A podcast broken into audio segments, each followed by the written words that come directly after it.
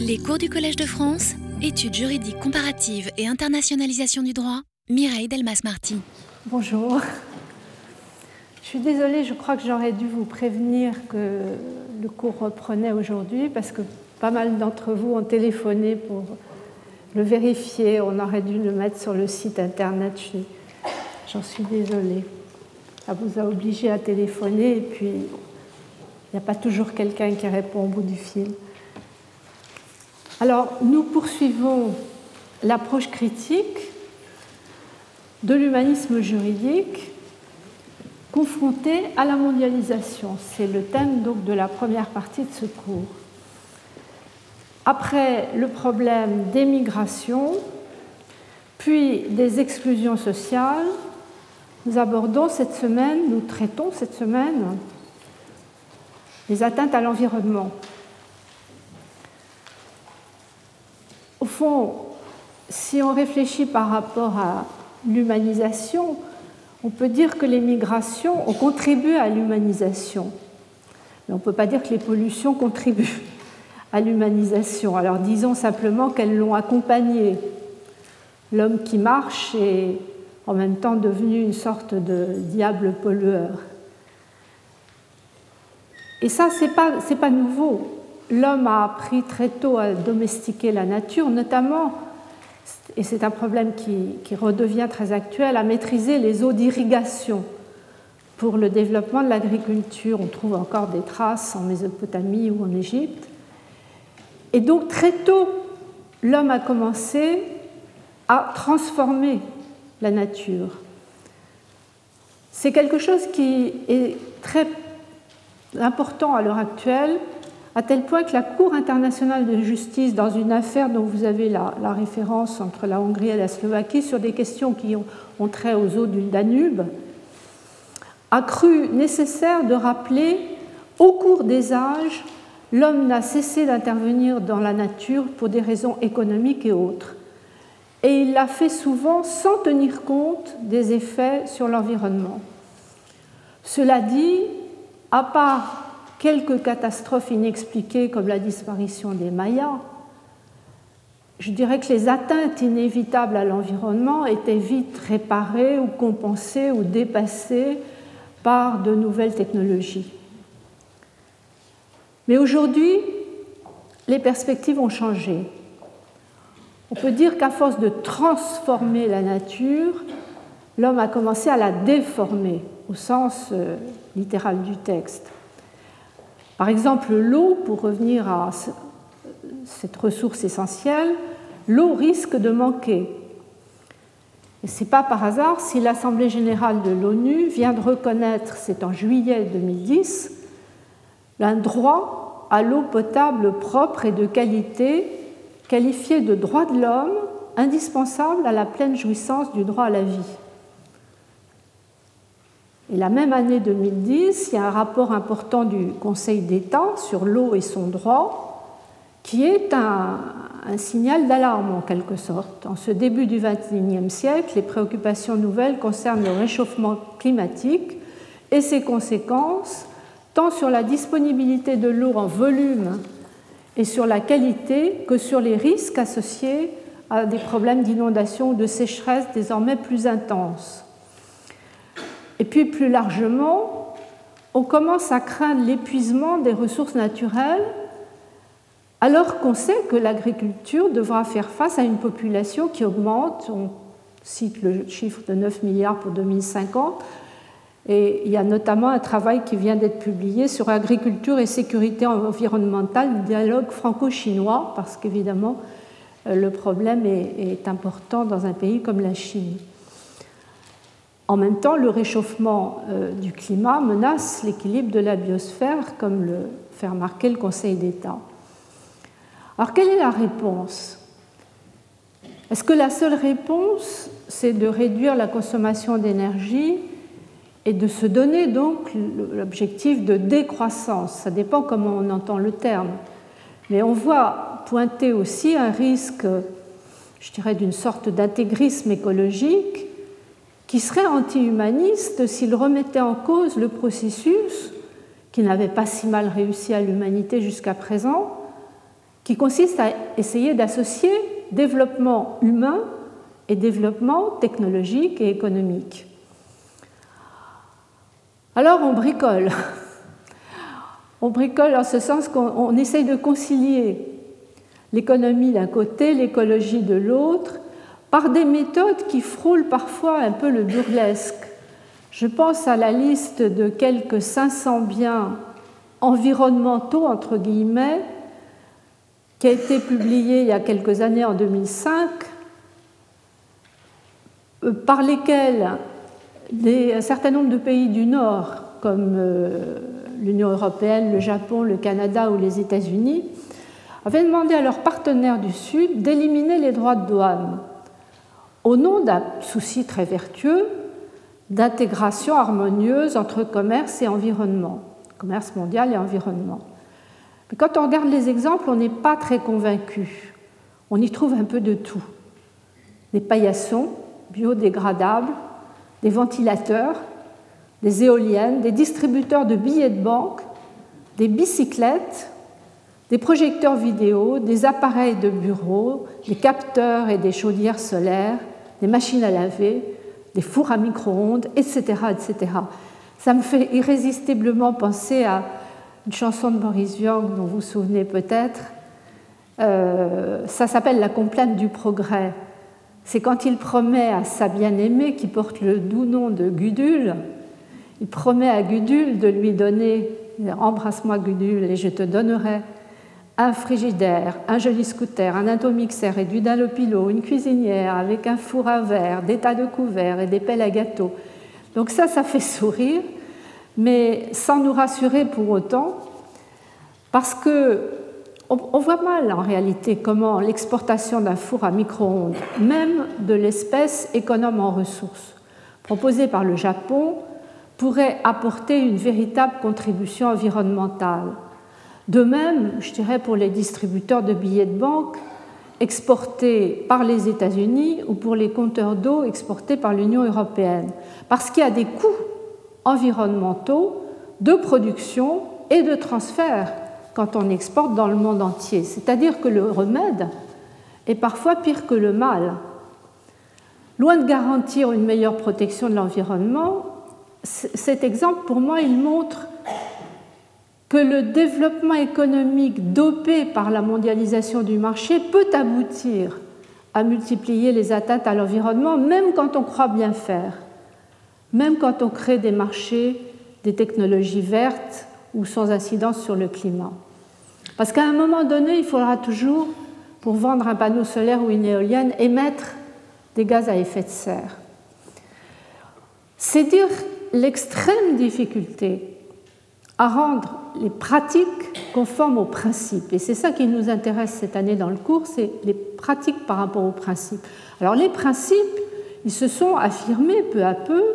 Il y a les textes internationaux avec le, coup d'envoi qui est donné à Stockholm en 1972, et puis le sommet de la Terre à Rio en 92, Johannesburg en 2002, et on prépare pour l'année prochaine le Rio plus 20. Et puis, il y a la jurisprudence de la Cour internationale de justice, notamment l'avis sur la question de l'emploi de la menace d'armes nucléaires et d'autres décisions que j'ai évoquées.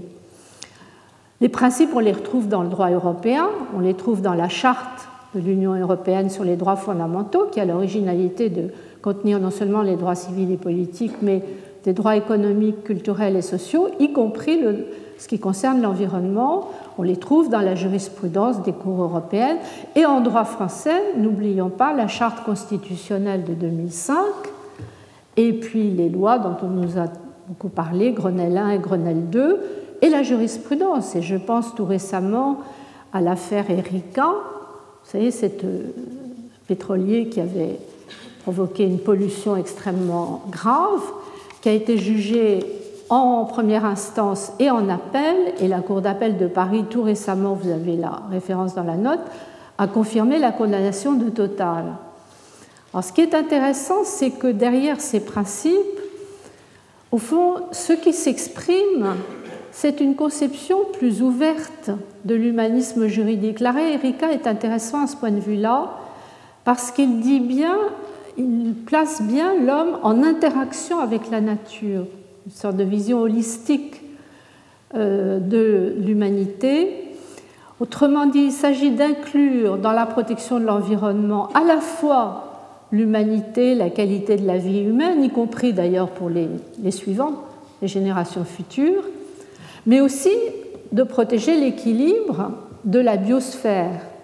Parce que ce qui est en jeu, c'est l'avenir d'une planète dont nous sommes en quelque sorte responsables parce que nous avons les moyens de penser et d'agir. Nous disposons de moyens, nous sommes les seuls.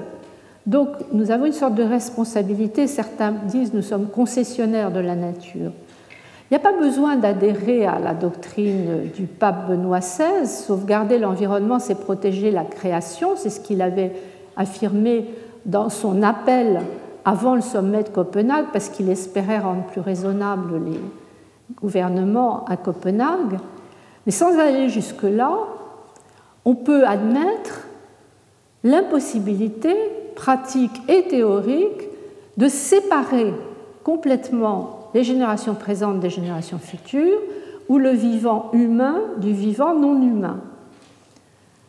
Alors cela étant, ces principes sont consolidés à l'heure actuelle, et c'est pourquoi les questions d'environnement sont si présentes dans les débats, ils sont consolidés par des données extra-juridiques, notamment sur les thèmes que je privilégierai dans ce cours, qui sont le changement climatique et la biodiversité. Ces deux thèmes sont au centre de la stratégie nationale pour le développement durable qui vient d'être rendue publique pour la période 2010-2013. Alors là, on a, des données scientifiques qui sont controversées, bien sûr. Il y a toutes les controverses dont on a entendu parler sur le climat. Il y a des incertitudes, mais il n'empêche que les quatre rapports du GIEC, qui est le, le groupe intergouvernemental d'experts sur le changement climatique, les quatre rapports du GIEC marquent, c'est très intéressant de voir l'évolution dans le temps, une, inquiétude croissante. Le premier rapport, c'est 1990, il est, mesuré. Le deuxième, c'est 1995, c'est une alerte. L'influence de l'homme sur le réchauffement climatique est perceptible. En 2001, les experts insistent. La majeure partie du réchauffement observé au cours des 50 dernières années serait due aux activités humaines. Enfin, en 2007, la confirmation est sans équivoque, au-delà donc de la controverse. L'essentiel de l'élévation de température moyenne du globe observée depuis le milieu du XXe siècle est très probablement attribuable à la hausse concentration des gaz à effet de serre. Donc, euh, on conclut à une sorte d'urgence climatique, c'est le terme employé dans l'ouvrage récent sur la diplomatie climatique. On conclut à l'urgence, d'autant que les les économistes vont dans le même sens. Je pense aux travaux de Nicolas Stern et de mon collègue ici, Roger Guénery, qui ont démontré qu'à moyen terme, l'inaction est plus coûteuse que l'action. Et ils se sont récemment dit convaincus que le combat climatique et le combat contre la pauvreté, question dont nous avons parlé la dernière fois, sont complémentaires. Il ne faut pas les opposer l'un à l'autre comme certains le font. Ils pourraient être gagnés ou perdus simultanément. Donc il reste à passer des principes aux pratiques. Et ça, c'est plus difficile. C'est là que les choses se gâtent. Car il faut essayer de concilier une logique de préservation l'environnement, et une logique de développement. Alors on croyait avoir trouvé une solution avec le concept de développement durable.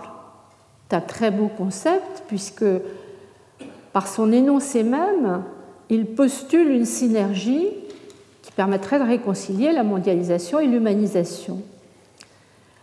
Mais en regardant euh, la situation de plus près, on découvre qu'entre le droit économique et le droit de l'environnement, la synergie n'est parfois qu'un trompe-l'œil. Et puis, autre problème, révélé par euh, les difficultés du débat à Copenhague puis à Cancun sur le changement climatique pour la période après Kyoto, c'est-à-dire à partir de 2012, Ce qu'on découvre à travers ce débat difficile, sur lequel je reviendrai, c'est qu'entre développement durable et développement équitable, la synergie est presque impossible, en tout cas encore plus difficile.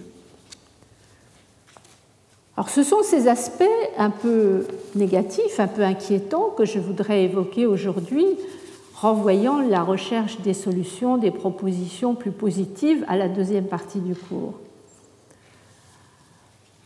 Droit économique et droit de l'environnement, est-ce que ce n'est pas une synergie en trompe-l'œil? On retrouve ici l'affaire des vitesses et ce que j'ai appelé dyschronie, c'est-à-dire les dysfonctionnements qui se produisent quand on a deux ensembles ou plusieurs ensembles normatifs qui évoluent à des vitesses différentes. Car si on prend le droit économique au plan international, il est fragmenté. Il y a le droit du développement, distinct du droit du commerce et distinct du droit des investissements. Ce ne sont pas les mêmes dispositifs et ce sont des dispositifs qui évoluent à des vitesses différentes. Donc la synergie souhaitée avec l'environnement est particulièrement difficile. Alors au moment de la conférence de Stockholm de 72, donc le coup d'envoi au droit de l'environnement, la relation paraissait relativement simple entre développement et environnement. On parlait d'ailleurs d'éco-développement. Il y a des principes dans cette déclaration qui sont assez clairs. Le principe 8, le développement économique et social est indispensable. Principe 9, il est nécessaire d'accélérer le développement. Donc là, les choses paraissaient simples.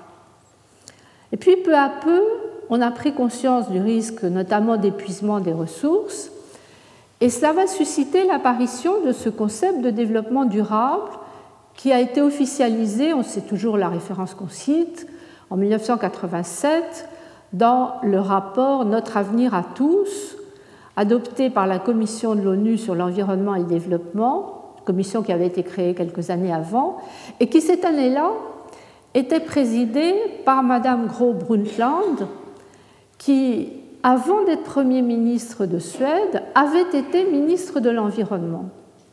Donc évidemment, elle était sensible à la fois aux aspects économiques et aux aspects environnementaux. Et le rapport dit clairement qu'il est temps d'interrompre la spirale descendante du déclin écologique. Alors c'est le deuxième chapitre du rapport qui consacre le développement durable comme un développement qui répond aux besoins du présent sans compromettre la capacité des générations futures de répondre aux leurs. À l'époque, les marques d'intérêt ont été assez limitées. Le rapport n'a pas été euh, n'a pas eu beaucoup d'influence sur le moment. Il faut dire que le monde restait divisé en deux blocs hostiles, c'était encore la période de la guerre froide, le commerce était faiblement mondialisé.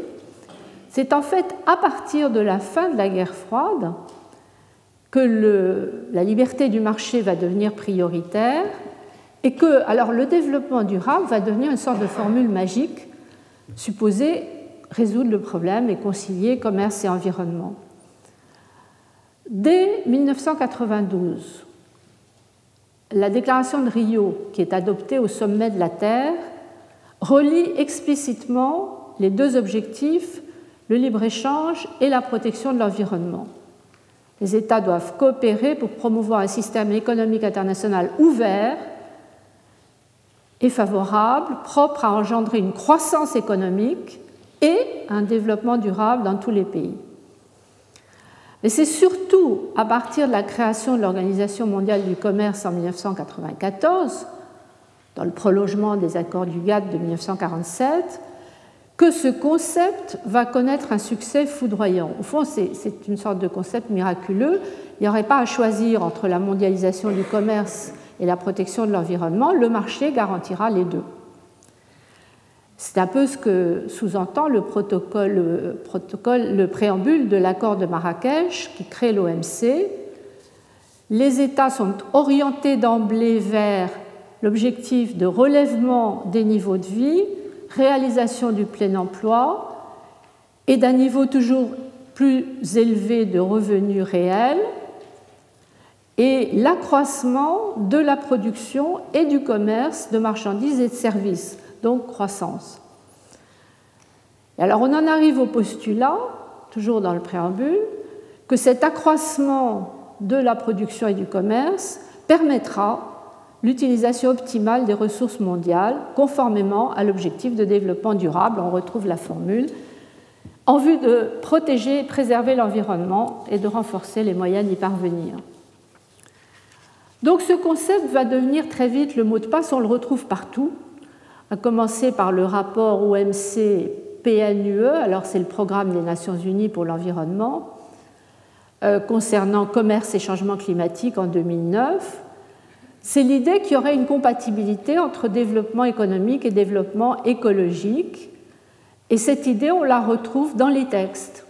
Les textes de l'Union européenne, que ce soit le traité sur le fonctionnement de l'Union, article 11, ou la Charte des droits fondamentaux, article 37.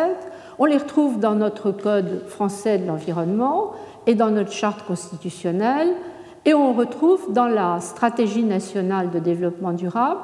Ce qui est intéressant dans la stratégie 2010-2013, c'est qu'on nous donne une définition assez euh, évolutive du concept de développement durable en disant ce n'est pas un état prédéterminé, c'est un processus, j'aime mieux l'expression, un processus concerté d'amélioration différent selon les cultures et les priorités que se donne une société, mais qui vise à une meilleure prise en compte de l'environnement. Le problème, c'est que le marché favorise le rendement et le profit, ce qui n'appelle pas les mêmes comportements, ni surtout les mêmes temporalités que l'environnement, dont la protection suppose ménagement et préservation. Alors comment faire pour concilier les valeurs marchandes et les valeurs non marchandes? Au minimum, il faut essayer de les placer à égalité. Il ne faut pas créer un handicap au départ. Alors c'est ce que font certains dispositifs régionaux, notamment les dispositifs européens. Mais en revanche, à l'échelle mondiale, euh, il n'y a pas d'équilibre entre les valeurs marchandes et non marchandes. Il y a des dissymétries qui s'affirment au profit du commerce.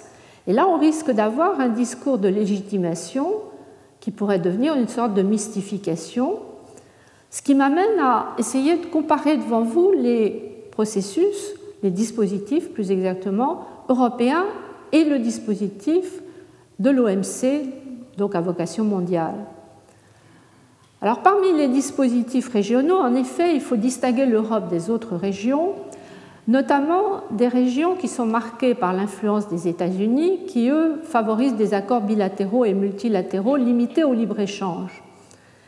On traite l'exception environnementale comme secondaire. De ce point de vue-là, l'Europe se différencie, peut-être peut-être en raison d'une sorte d'effet d'émulation entre les deux ensembles européens, le Conseil de l'Europe avec la Convention des droits de l'homme et la communauté puis l'Union européenne.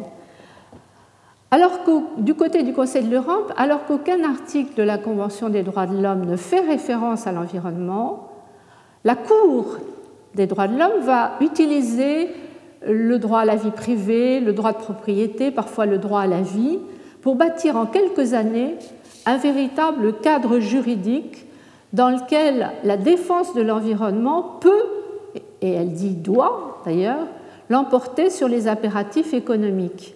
Alors là, il y a, un, bilan qui vient d'être fait récemment par François Trébul et qui, résume très bien cette jurisprudence. Je ne vais pas entrer dans les détails, mais c'est quelque chose d'important de voir la Cour européenne des droits de l'homme affirmer des phrases comme celle-ci, ça c'est l'arrêt Kremer contre Belgique, des impératifs économiques et même certains droits fondamentaux comme le droit de propriété ne devraient pas se voir accorder primauté face à des considérations relatives à l'environnement.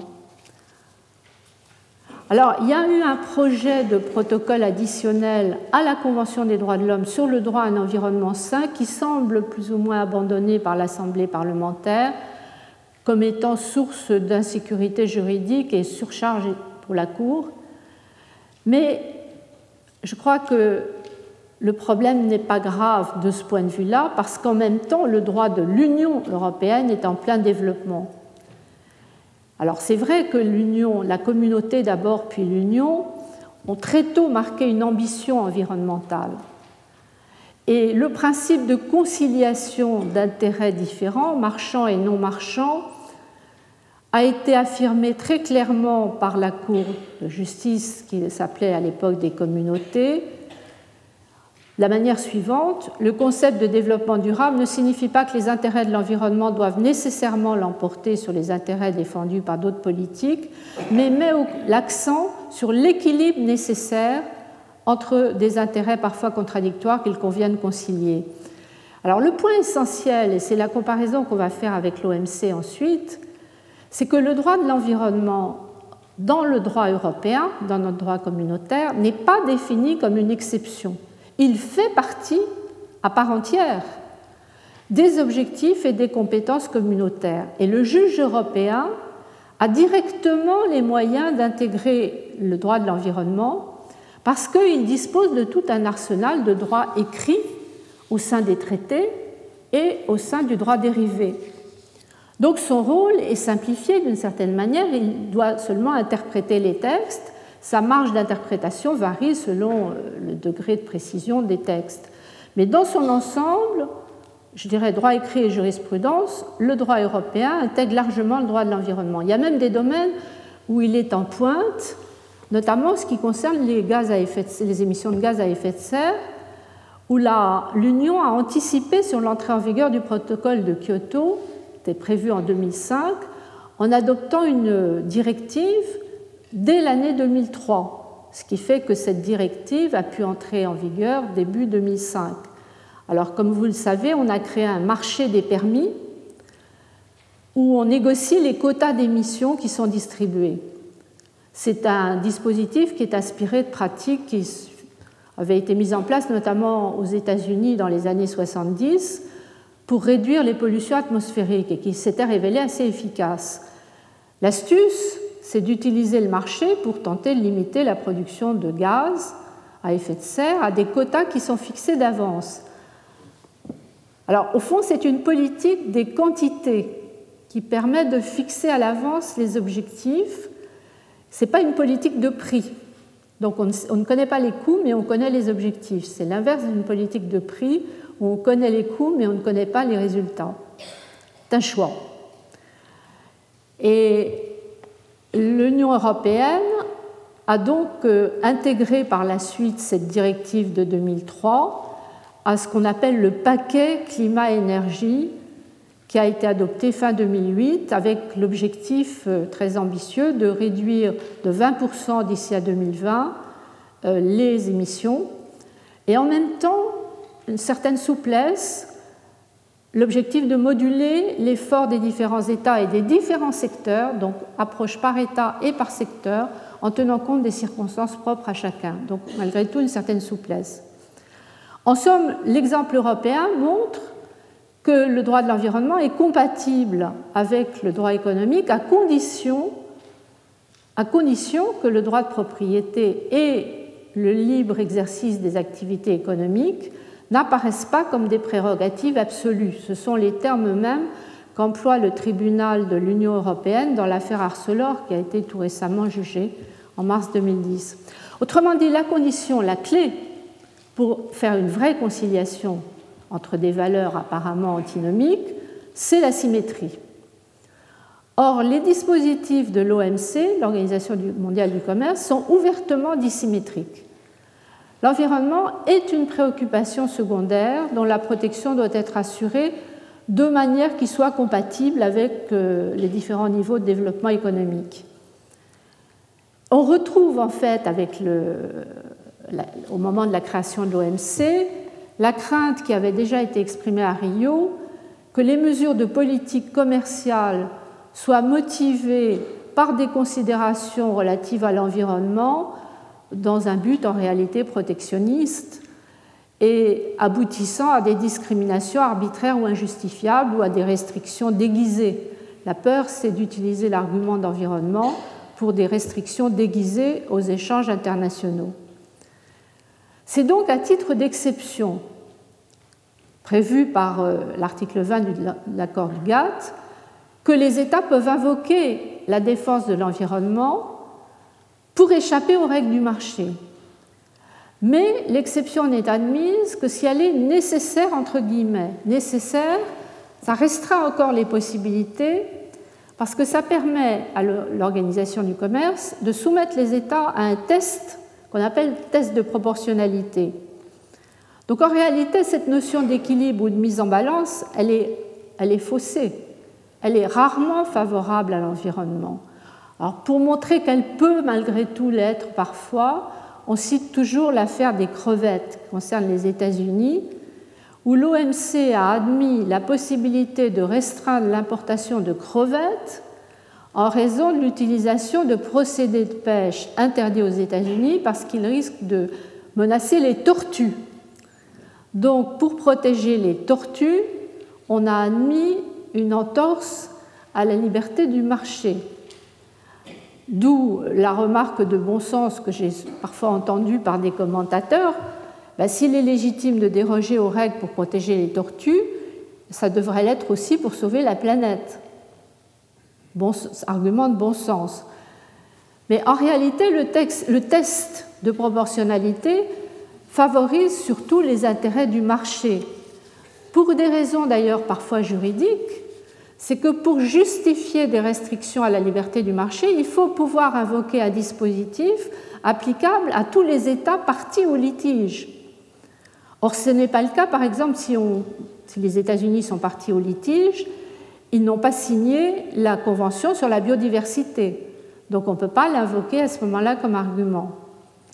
Et puis, je dirais que même en présence de textes précis, les interprétations sont restrictives. Par exemple, il y a un accord dit SMC, subventions et mesures compensatoires, qui peut légitimer des subventions aux énergies renouvelables. Mais il faut qu'elles portent sur des produits similaires. Qu'est-ce qu'un produit similaire? C'est un concept imprécis et les critères d'appréciation vont reposer, d'après la jurisprudence de l'organe, sur les perceptions des consommateurs. C'est une sorte de transfert de pouvoir à un citoyen consommateur. Alors bien sûr, le citoyen consommateur peut être quelqu'un de très sensible à la nécessité de protéger l'environnement, mais la sensibilité des pays consommateurs, en gros, jusqu'à présent, parce que ça peut changer très vite, c'est en train de changer très vite, mais enfin en gros les pays du Nord, n'est pas forcément compatible avec celle des producteurs, plutôt pays du Sud. D'autant qu'on privilégie aussi les pratiques des multinationales sous forme de code de conduite et les normes techniques élaborées par les experts. Donc il y a un risque dans l'interprétation des textes de marginalisation des États au profit des opérateurs économiques, des consommateurs, des scientifiques. Et puis la question reste assez ouverte à l'heure actuelle en ce qui concerne ce qu'on appelle les ajustements fiscaux à la frontière, terme un peu barbare, qui traduit l'idée de faire payer aux produits importés le prix carbone émis lors de la production à l'étranger, on donne des raisons de compétitivité. Il faut protéger les entreprises nationales face à des concurrents venus de pays laxistes. Et puis des raisons environnementales, éviter que se délocalisent les entreprises polluantes, et puis faire pression finalement sur les autres États. Mais c'est là qu'on retrouve la division entre les choix politiques, la, politique de, la politique de prix avec une taxe fiscale, et la politique de quantité avec le marché des permis d'émission. Et là, l'OMC n'a pas été encore amenée à dire si elle considérait les deux formules comme équivalentes. Donc la question reste ouverte. En pratique, les, euh, les situations nationales sont très diversifiées. L'Europe a préféré le système des permis d'émission, donc euh, la politique de quantité. En France, vous vous souvenez qu'on avait envisagé euh, de créer une taxe carbone. Finalement, ça a été écarté par une décision du Conseil constitutionnel qui a considéré que ça créait une inégalité parce qu'il y avait des exemptions pour certaines entreprises en raison du droit européen. En tout cas, la diversité des ensembles normatifs rend la mondialisation des principes plus facile que celle des pratiques. Celle des principes elle se fait petit à petit, celle des pratiques est beaucoup plus difficile. Mais cet écart entre les principes et les pratiques ne se limite pas à la mise en œuvre du développement durable. L'écart pose aussi un problème en ce qui concerne le développement équitable. C'est ce que nous avons vu à Copenhague en novembre 2009, au moment où on a voulu discuter des engagements à prendre pour l'après-Kyoto. Comme je vous disais tout à l'heure, le protocole de Kyoto, ce sont des engagements uniquement pour les pays industrialisés, les pays de l'annexe B, et qui se terminent en 2012. Donc il s'agit de savoir ce qu'on va faire après. Après, il faudrait d'abord que tous les pays développés prennent les engagements ou renouvellent leurs engagements, euh, prennent, je pense, aux États-Unis, renouvellent, je pense, à la plupart des autres. Mais il serait nécessaire aussi que les autres pays, pays émergents, ou on commence à dire pays émergés, pour la Chine par exemple, acceptent de s'engager à leur tour. Et c'est là qu'apparaît le problème d'équité, parce que ces pays disent oui, mais il y a une responsabilité historique des pays développés. Donc il n'est pas équitable de nous faire porter le poids de ce qui est en fait votre responsabilité. Il ne suffit pas que le développement soit durable, il faut aussi qu'il soit équitable. Ce qui peut expliquer la lenteur des, négociations, c'est que la synergie entre développement durable et équitable est, extrêmement difficile. J'ai mis impossible de façon un peu provocatrice. J'espère qu'elle n'est pas totalement impossible. En tout cas, c'est là la plus grande difficulté d'une mondialisation qui, au fond, a multiplié les risques environnementaux avant d'avoir mondialisé les chances économiques. On a dissocié les deux. Alors, comment parler de décroissance à des pays qui soit n'ont jamais connu la croissance, soit l'ont oubliée et qui la redécouvrent à peine? Pas évident. D'ailleurs, dans le rapport mondial sur le développement humain qui a été élaboré par le Programme des Nations Unies sur le développement et qui portait en 2007-2008 sur la lutte contre le changement climatique. Madame Brundtland était revenue, ça faisait les 20 ans par rapport au rapport de 1987, elle était revenue pour souligner que 20 ans après son premier rapport, elle reconnaissait que la durabilité n'est pas un concept abstrait, la durabilité consiste à trouver un équilibre entre la planète et ses habitants, de façon à répondre aux problèmes de pauvreté actuels, tout en veillant aux générations futures. Et ce qui est important au passage, c'est que le PNUD présente le changement climatique comme le problème le plus important et le plus urgent. Il se réfère d'ailleurs au dernier rapport du GIEC que j'évoquais et au rapport de Nicolas Stern. ce qui est intéressant aussi dans ce rapport euh, récent, c'est que le PNUD présente la lutte contre le changement climatique comme un impératif de solidarité humaine dans un monde divisé et considère que le changement climatique, ce serait une tragédie qui annoncerait une violation systématique des droits de l'homme pour les pauvres, les générations futures et un grand pas en arrière pour les valeurs universelles. De façon plus concrète, le rapport souligne que l'interdépendance écologique n'est pas un concept abstrait. C'est par là qu'on peut peut-être espérer trouver une solution. Il y a une interdépendance écologique, et ça, tous les peuples, toutes les nations doivent s'en rendre compte. Nous n'avons qu'une même atmosphère, nous avons la même et nous n'en avons qu'une atmosphère. Alors le monde est divisé, les cycles de carbone ne respectent pas les cycles politiques, c'est vrai, c'est pas pratique, mais aucun pays ne peut gagner seul la bataille contre le changement climatique. Alors à partir de là, les principes sont clairement posés au nom des responsabilités morales de tout membre d'une communauté humaine et au nom d'une responsabilité de protection de la Terre comme un bien commun. Mais on est toujours au niveau des principes. Qu'en est-il des pratiques? Et là, l'examen montre qu'on est encore loin du but. Alors, toujours en reprenant les mêmes exemples, on est loin du but en matière de climat et on est loin du but en matière de biodiversité. En matière de climat, on aurait pu être optimiste en fait jusqu'à Copenhague, parce que les choses avaient été assez vite. Le protocole de Kyoto, c'est 97, 1997. Entrée en vigueur assez vite, puisque finalement il fallait la ratification de la Russie qui a déclenché l'entrée en vigueur pour atteindre le, nombre euh, requis, et ça c'est 2005. Et en 2010, le texte avait été ratifié par 190 États, ce qui est quand même beaucoup. Donc la synergie entre protection du climat et organisation d'un marché, en l'occurrence le marché des émissions de gaz, pouvait sembler exemplaire, à la fois efficace, développement durable, et légitime, développement équitable. Mais en réalité, les pratiques démentent cet optimisme. Si on regarde au point de vue de l'efficacité, le dispositif de Kyoto a un mécanisme très sophistiqué. Euh, à la fois, certains disent c'est la carotte et le bâton. Il y a à la fois un système de prévention qui est exercé par un groupe qui est devenu la Chambre de facilitation qui fournit des conseils, qui peut faciliter l'établissement des rapports ou des engagements chiffrés. Et puis, il y a une chambre de l'exécution euh, qui applique des sanctions en réalité, qui constate, on ne dit pas violation, c'est un gros mot, mais on dit la non-conformité. Et en constatant la non-conformité, elle indique les mesures à prendre.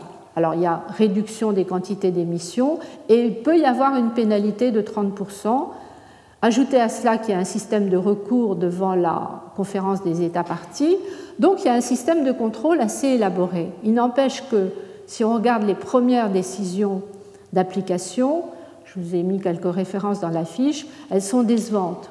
Elles montrent que des grands États, comme le Canada en l'occurrence, ne sont pas prêts à renoncer si facilement à la logique économique. Et puis, il y a l'autre aspect qui paraissait aussi bien traité dans le protocole de Kyoto, l'aspect légitimité. Un développement non seulement durable mais équitable semblait garanti par le principe inscrit déjà d'ailleurs à Rio en, 2000, en 1992 et repris à Kyoto ensuite, le principe très subtil d'une responsabilité commune mais différenciée, qui est donc une manière d'assurer une certaine équité puisque l'idée, c'est que le calendrier n'est pas le même. Tous les États qui ratifient le protocole s'engagent, mais ils ne s'engagent pas pour le même calendrier. Le premier temps, qui se terminera en 2012, a réservé les efforts aux pays développés. Et puis, après 2012, les autres pays sont supposés entrer euh, dans la danse. Alors, l'idée était juste au départ. Et je crois qu'il faut garder ce, terme de responsabilité commune mais différenciée. Moi, je vois ça un peu comme l'équivalent de la marge nationale d'appréciation dans la jurisprudence de la Cour européenne des droits de l'homme. J'appellerais ça une marge d'appréciation dans le temps. Et là, euh, toujours la question des vitesses, vous savez que c'est un de mes thèmes préférés, c'est plus de la dyschronie, c'est de la polychronie. Et la polychronie est un instrument du pluralisme ordonné. Cela étant, il y a des effets pervers parce que avec 190 ratifications, on ne, touche on ne touche que 30% des émissions mondiales. Alors bien sûr, il y a le problème de la ratification des États-Unis, mais il y a aussi le problème des grands pollueurs comme la Chine et quelques autres qui, ne sont pas encore engagés. Autrement dit, le principal problème de l'après-Kyoto, c'est de convaincre tous les États à s'engager donc de trouver un accord sur le partage des responsabilités et le partage du coût. Et à Copenhague, c'est vrai qu'on a constaté une sorte de retour à l'égoïsme de chaque pays. Pas le sentiment d'appartenir tous à la même communauté, mais chacun défendant ses intérêts. L'Europe pensait jouer un rôle euh, moteur. Peut-être que les Européens ont été un peu maladroits dans la manière de mener les négociations. Euh, on dit, euh, bah, c'est dans l'ouvrage sur la diplomatie climatique, qu'ils auraient manqué de finesse en voulant imposer leur modèle à des pays qui ont des structures très différentes. Parce que c'est vrai que le système européen du marché du carbone est extrêmement sophistiqué. Il n'est pas forcément transposable dans tous les pays, notamment les pays en développement. Quoi qu'il en soit, euh, Copenhague n'a pas débouché sur une solution pour l'après 2012. En revanche, à Cancun, alors c'était en décembre, en décembre 2010, on a abouti à un accord. Et là, ce n'est pas l'Europe qui a joué le rôle moteur. L'Europe était un peu en, en retrait. Ceux qui ont joué un rôle moteur sont d'une part ce qu'on appelle le G2, les États-Unis et la Chine, et puis d'autre part les États émergents, et notamment l'Inde et le Mexique qui présidaient.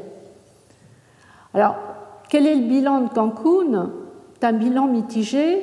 D'un côté, l'accord préserve la continuité entre la période de Kyoto et la période suivante, donc préserve la possibilité d'un nouveau traité, mais ne garantit pas ce nouveau traité. Il faudra attendre euh, fin 2011, le sommet de Durban, pour savoir si on arrive effectivement au nouveau traité.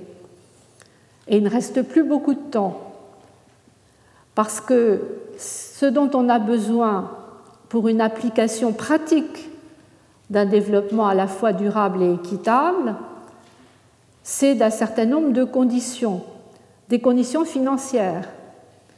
Alors, c'est prévu à Cancun, on devrait créer un fonds vert du climat géré par la Banque mondiale. Mais la mise en place, on a décidé qu'il faudrait le créer, mais la mise en place qui suppose un financement est renvoyée à 2020. Et puis l'autre clé de l'efficacité pratique, c'est la procédure de contrôle et de vérification. Or là, si on a réussi à avoir un accord à Cancun, c'est parce qu'il a été précisé que euh, la procédure serait non intrusive, non punitive et respecterait la souveraineté nationale. Donc pas la procédure de Kyoto, procédure euh, non intrusive, non punitive et respectant la souveraineté. Donc on a, on a ce double risque d'un financement insuffisant et d'un contrôle inexistant. Et on retrouve exactement euh, le même problème avec, c'est le deuxième exemple que je vous donnerai sur cette question du développement équitable, la Convention de Rio sur la biodiversité. Alors la question de la biodiversité était en effet en même temps que celle du climat au centre du sommet de la Terre de 1992. On reconnaît à ce moment-là la souveraineté des États sur leurs ressources génétiques. Et l'objectif, c'est d'abord de conserver la diversité biologique, mais très vite on s'aperçoit que cet objectif n'est pas isolé, ne peut pas être isolé des données économiques. Et là, je vous renvoie à l'ouvrage de Marie-Angèle Hermite que j'ai indiqué dans la fiche. Pourquoi ce lien avec l'économie? Tout simplement parce qu'à partir des années 90, on a admis la brevetabilité du vivant, ce qui permettait à des acteurs économiques des pays riches en biotechnologie de s'approprier comme titulaires de brevets des droits exclusif sur le vivant, humain ou non humain. Le résultat ne semblait garantir ni un développement durable, parce qu'on pouvait craindre que les brevets protègent mieux l'industrie pharmaceutique que les ressources biologiques, ni un développement équitable, parce que pour les communautés autochtones et locales, l'appropriation des ressources biologiques et des savoirs était devenue une sorte de piraterie. D'ailleurs, on a employé le terme, y compris dans les organisations internationales, de biopiraterie. Donc, on a lancé l'idée de créer des nouveaux droits de propriété intellectuelle de manière à reconnaître la valeur des savoirs traditionnels à partir des registres, on a commencé à faire des registres et des bases de données de manière à reconnaître la valeur des savoirs traditionnels et à assurer un rééquilibrage. Mais évidemment, les États membres de l'Organisation mondiale de propriété intellectuelle, l'OMP, étaient divisés. Et aucune position commune ne s'était dégagée des précédentes conférences des États partis à la Convention sur la diversité biologique. Il y a régulièrement des conférences des États partis. On n'était pas arrivé à un résultat. Il y a un petit Résultat, à Nagoya, en octobre dernier. Donc euh, Cancun en décembre, Nagoya en octobre, c'est plutôt un léger encouragement. À Nagoya, les 193 États membres de la Convention sur la biodiversité ont clairement reconnu le devoir des utilisateurs de lutter contre la biopiraterie et les droits des communautés indigènes. Et il y a un accord APA pour l'accès et le partage des avantages tirés de l'exploitation des ressources génétiques. Donc en termes d'équité, c'est important. C'est important, mais ce n'est qu'une première étape. Du point de vue pratique, les négociateurs ont essayé, pour faire pression sur les États, faire valoir ce que j'appelle un scénario catastrophe, en disant il est urgent d'agir pour éviter la disparition de notre espèce. Il y a tout un paragraphe sur, après tout, ce serait la sixième disparition après celle des dinosaures. C'est un phénomène naturel, maintes fois observé et parfois nécessaire. Donc, ils ont vraiment joué scénario catastrophe. Et du coup, on a adopté deux avancées. D'une part, mais ça se passe toujours en plusieurs temps, une décision invitant l'Assemblée générale des Nations unies à créer l'équivalent du GIEC pour la biodiversité, pour renforcer l'interface entre la science, les scientifiques, et les responsables politiques. Alors, le nom est en anglais, comme toujours, IPBES, Intergovernmental Science Policy Platform on Biodiversity and Ecosystem Services. On va l'oublier aussitôt qu'on l'a dit. Et le sigle est difficile, IPBES. Donc, pour le moment, il n'est pas créé mais il est décidé d'inviter les Nations Unies à le créer. Et c'est vrai que quand on voit le rôle moteur qu'a joué le GIEC en matière climatique, on peut penser que ça, c'est une des clés, parce que la pression de la communauté scientifique peut jouer un rôle très efficace. Et puis, il y a une autre avancée qui est l'adoption d'un plan stratégique d'action pour 2020, une sorte de plan, si vous voulez, de préservation de la biodiversité, Autour d'un certain nombre d'objectifs, il y a 20 objectifs qui sont définis.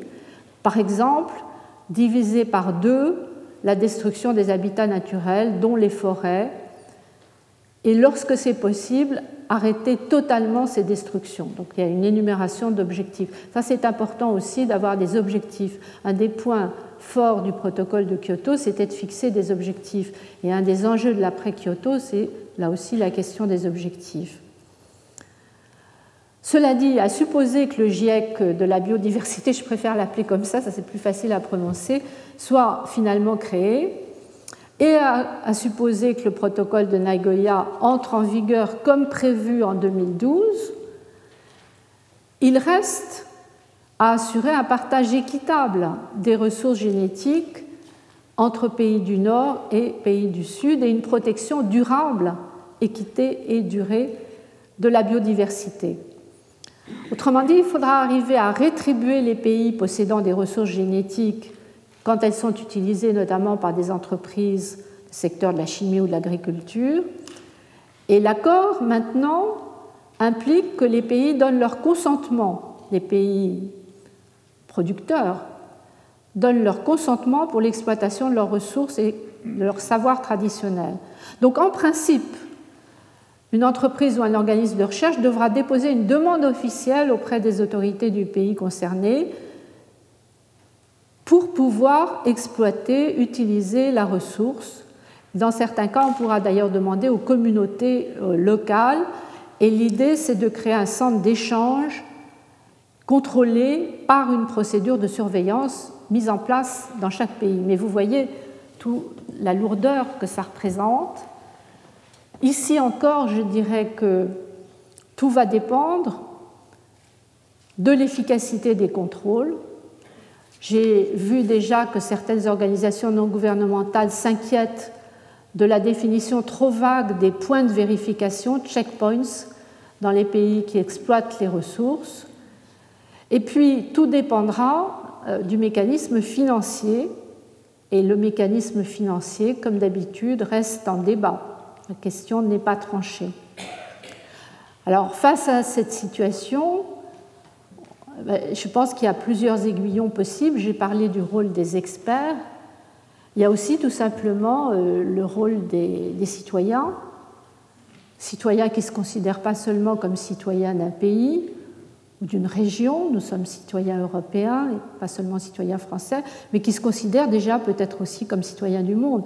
Et je crois que dans les réponses possibles, mais là j'anticipe déjà un peu sur ce qui sera la deuxième partie, dans les réponses possibles à une situation qui est manifestement pas du tout satisfaisante pour la préservation de l'environnement, il y aura l'importance des initiatives citoyennes, les propositions pour améliorer la mise en œuvre de la responsabilité, et puis une réflexion sur l'articulation entre générations présentes et futures. Mais avant d'arriver à la recherche des solutions, il faut souligner une chose, c'est que les efforts pour humaniser la mondialisation devront tenir compte d'un lien de plus en plus étroit entre la préservation de l'environnement et la protection de la paix. C'est-à-dire que les questions ne sont pas compartimentées dans la réalité comme elles sont dans les manuels de droit. Elles sont étroitement liées. Et on voit déjà le renouveau de ce qu'on appelle les guerres de l'eau, qui montrent à quel point la préservation de l'environnement devient centrale en termes d'humanisme juridique. Car en, réalité, si on regarde les choses de près, le déséquilibre de la biosphère, il affecte tous les domaines que nous avons évoqués ici.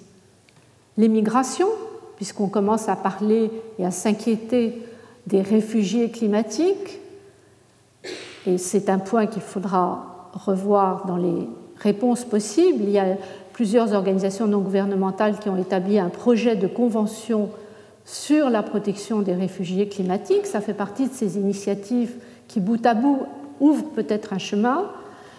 Mais il y a un lien aussi avec les exclusions sociales. C'est la formule de Roger Guénery. Euh, le combat climatique et le combat contre la pauvreté doivent être menés simultanément. On les gagnera ou on les perdra ensemble.